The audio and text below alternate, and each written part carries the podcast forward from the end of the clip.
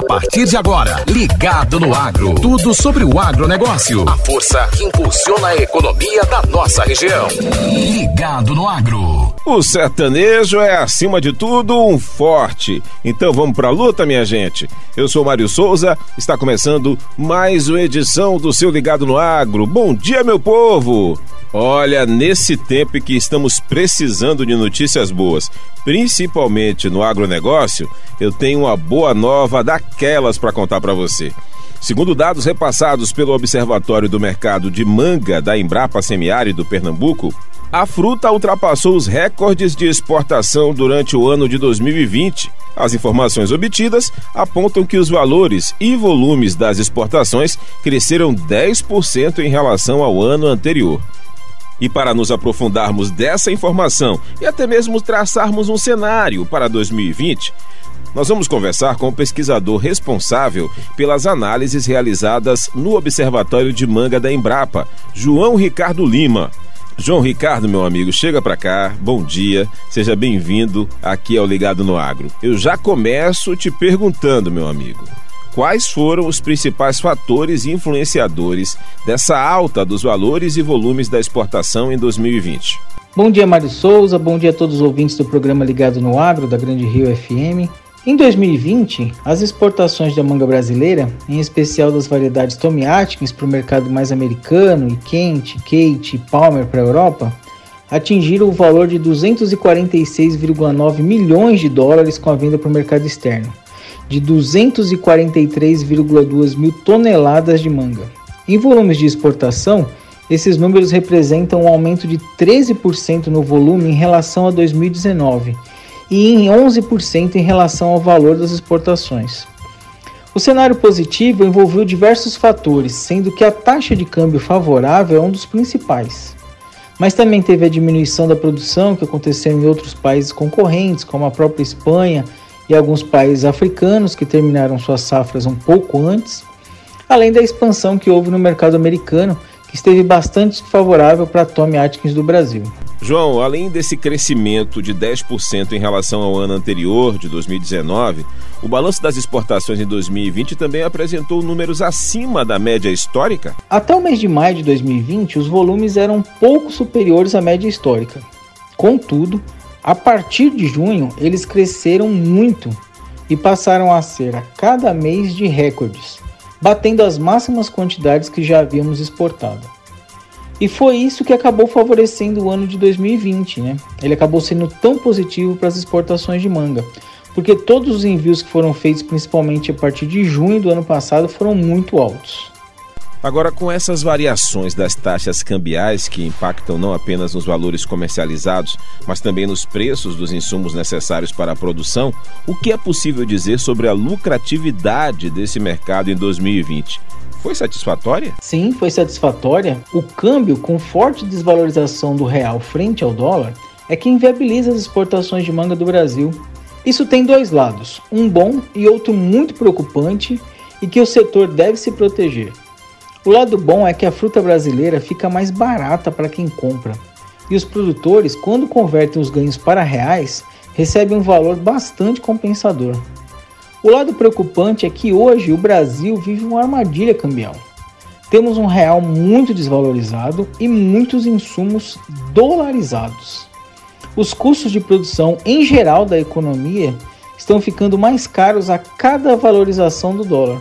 E isso vai impactar na inflação, com mais inflação, que inclusive está acima da meta estabelecida de 6%, o Banco Central precisa aumentar a taxa de juros base, que é a Selic.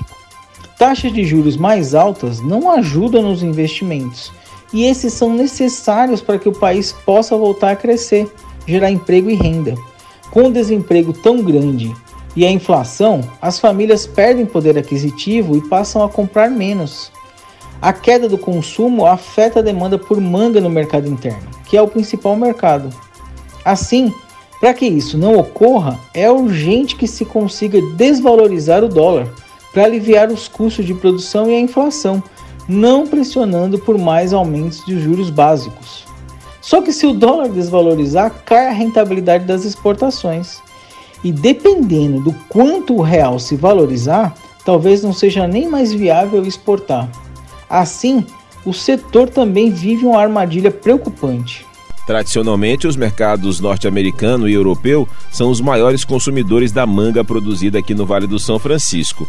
Nós já fechamos né, o primeiro trimestre de 2021 e, no caso da manga, boa parte dos exportadores aqui do Vale planejam suas safras para comercialização a partir de agosto. O primeiro trimestre fechou positivo na comparação com o primeiro trimestre de 2020. De acordo com os dados do governo brasileiro, o volume de exportações de manga aumentou 3,4% agora em 2021. O esperado é que, mesmo com o descontrole da pandemia no Brasil e essa lentidão com a vacinação, que o mercado internacional apresente novamente um bom desempenho. Ainda não dá para dizer que será melhor do que 2020, mas deve continuar em alta, principalmente por termos inclusive uma fruta de melhor qualidade este ano, que choveu menos até agora do que em 2020. A maior preocupação, contudo, deve ser o mercado interno. Os custos de produção aumentam, mas os preços não crescem. Pelo contrário, eles tendem a ficar mais achatados pela queda da demanda devido ao desemprego e à redução do poder aquisitivo. Com isso, a lucratividade deve cair. Quem produz manga tome já está sentindo isso nas últimas semanas. Os preços de palmer ainda estão um pouco mais altos, mas caíram em um momento que, pela sazonalidade, deveriam estar subindo. Então, dessa forma, os empresários rurais precisam se debruçar sobre as planilhas de custo e tentar se reorganizar para encontrar o melhor equilíbrio entre qualidade, produtividade e custos. Não vai dar para ter qualidade superior, qualidade elevada, produtividade elevada, mas custos muito altos.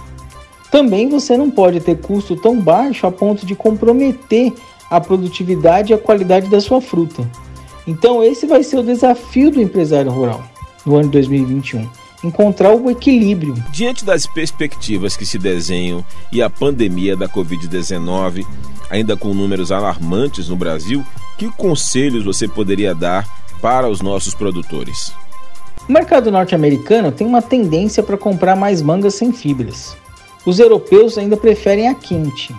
O Vale atualmente produz mais mangas sem fibras do que tome, tendo possibilidade de atender o aumento da demanda por mangas sem fibras dos americanos. A quente ainda existe uma dificuldade de produção, principalmente no primeiro semestre, mas estudos estão sendo feitos para conseguir fazer a produção de quente o ano inteiro. Com isso, é possível expandir as vendas ainda mais. E existem as perspectivas de venda para outros continentes, sendo que o mais chama a atenção é uma possibilidade futura de atender o mercado chinês. Gente, eu conversei com João Ricardo Lima, pesquisador da Embrapa Semiárido aqui de Pernambuco. Muito obrigado pelas informações. Aliás, meu amigo, se tiver mais alguma coisa para acrescentar, fique à vontade. Você está em casa, viu? Eu agradeço a oportunidade dada para que o Observatório de Mercado de Manga da Embrapa Semiárido possa mostrar os seus resultados e a gente está sempre à disposição quando vocês precisarem. Um abraço. Pois é, pessoal, assim chegamos ao final de mais uma edição do seu Ligado no Agro. Quem quiser ouvir novamente esse ou qualquer outro episódio do Ligado, é só acessar o site granderio.com.br ou procurar o perfil da Grande Rio FM no Spotify.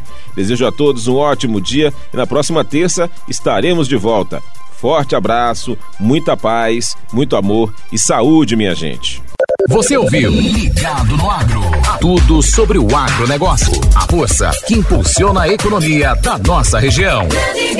Oferecimento Solo Agri, Juagro, Boa Terra, Teleaço e Petrobahia.